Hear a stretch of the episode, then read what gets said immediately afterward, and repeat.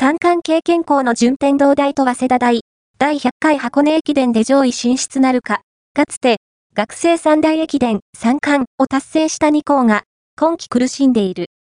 2000年度三冠の順大は、今年度、出雲と全日本では、共に一桁順位に入れなかった。2010年度三冠の総大は、全日本で10位に終わり、シード権を逃した。第100回箱根駅伝2024年1月2、3日では、昨季の成績を上回ることができるだろうか。